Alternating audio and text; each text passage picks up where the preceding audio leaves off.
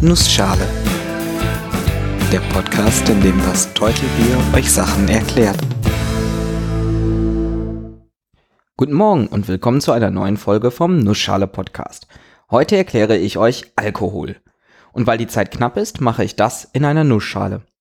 Ich bin mir nicht ganz sicher, wie ernst Julian es gemeint hat, als er sich eine Episode über Alkohol gewünscht hat. Mir egal, heute geht's um Alkohol. Falls dich ein anderes Thema interessiert, darfst du es dir natürlich auch gerne wünschen. Ich freue mich über jede Anregung. So, Alkohol. Natürlich möchte ich auch an dieses Thema aus wissenschaftlicher Perspektive herangehen. Gar nicht so leicht.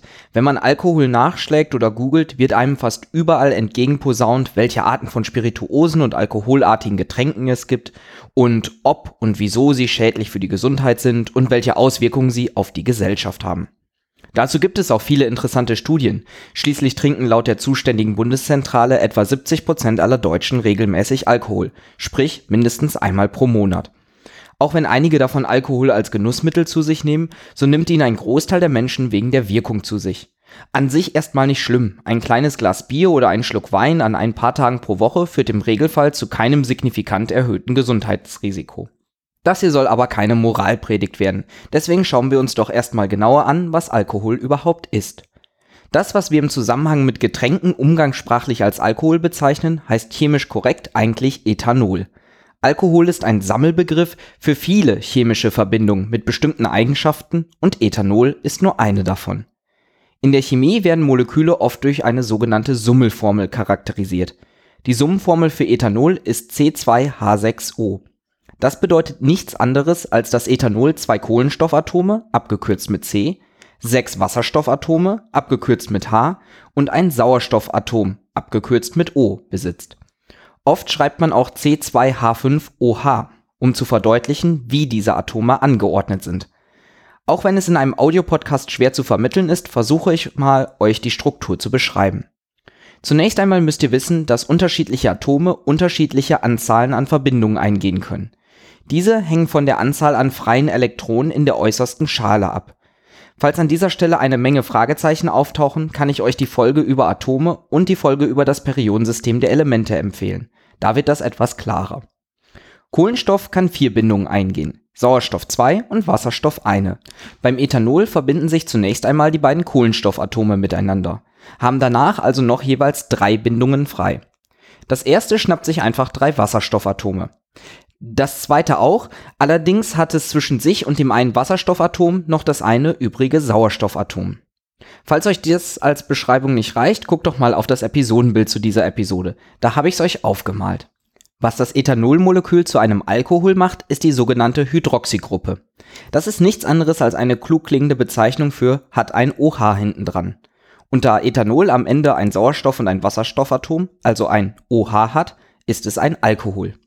Andere Alkohole haben dann unterschiedliche Anzahlen an Kohlenstoff und Wasserstoffatomen. Zum Beispiel gibt's da Methanol. Methanol hat nur ein Kohlenstoffatom, wo dann aber drei Wasserstoffatome und die OH-Gruppe dranhängen. Wäre statt der OH-Gruppe einfach ein Wasserstoffatom an diesem Molekül, hieße es Methan. Genauso wie Ethanol ohne OH-Gruppe Ethan heißt. Es gibt noch viele weitere ähnlich aufgebaute Alkohole. Diese sind dann oft auch wesentlich gefährlicher. Methanol kann zum Beispiel einen töten oder erblinden lassen. Okay, Ethanol auch, aber wesentlich langsamer. Die namensgebende OH-Gruppe sorgt dafür, dass Alkohole bestimmte chemische und physikalische Eigenschaften haben. Exemplarisch möchte ich eine dieser Eigenschaften mal vorstellen, die Hydrophilie. Das kommt aus dem Griechischen und bedeutet wasserliebend. Bestimmt habt ihr schon mal die chemische Formel für Wasser gehört, H2O, also ein Sauerstoffatom mit zwei Wasserstoffatomen.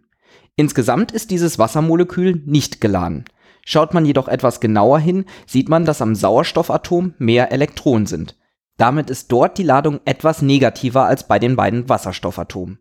Hat man mehrere Wassermoleküle, hängen diese oft zusammen. Das O-Atom vom einen nahe dem H-Atom vom anderen. Das nennt sich dann Wasserstoffbrückenbindung. Die Hydroxygruppe von Alkoholen sorgt dafür, dass auch diese Moleküle sich gut mit Wasser binden.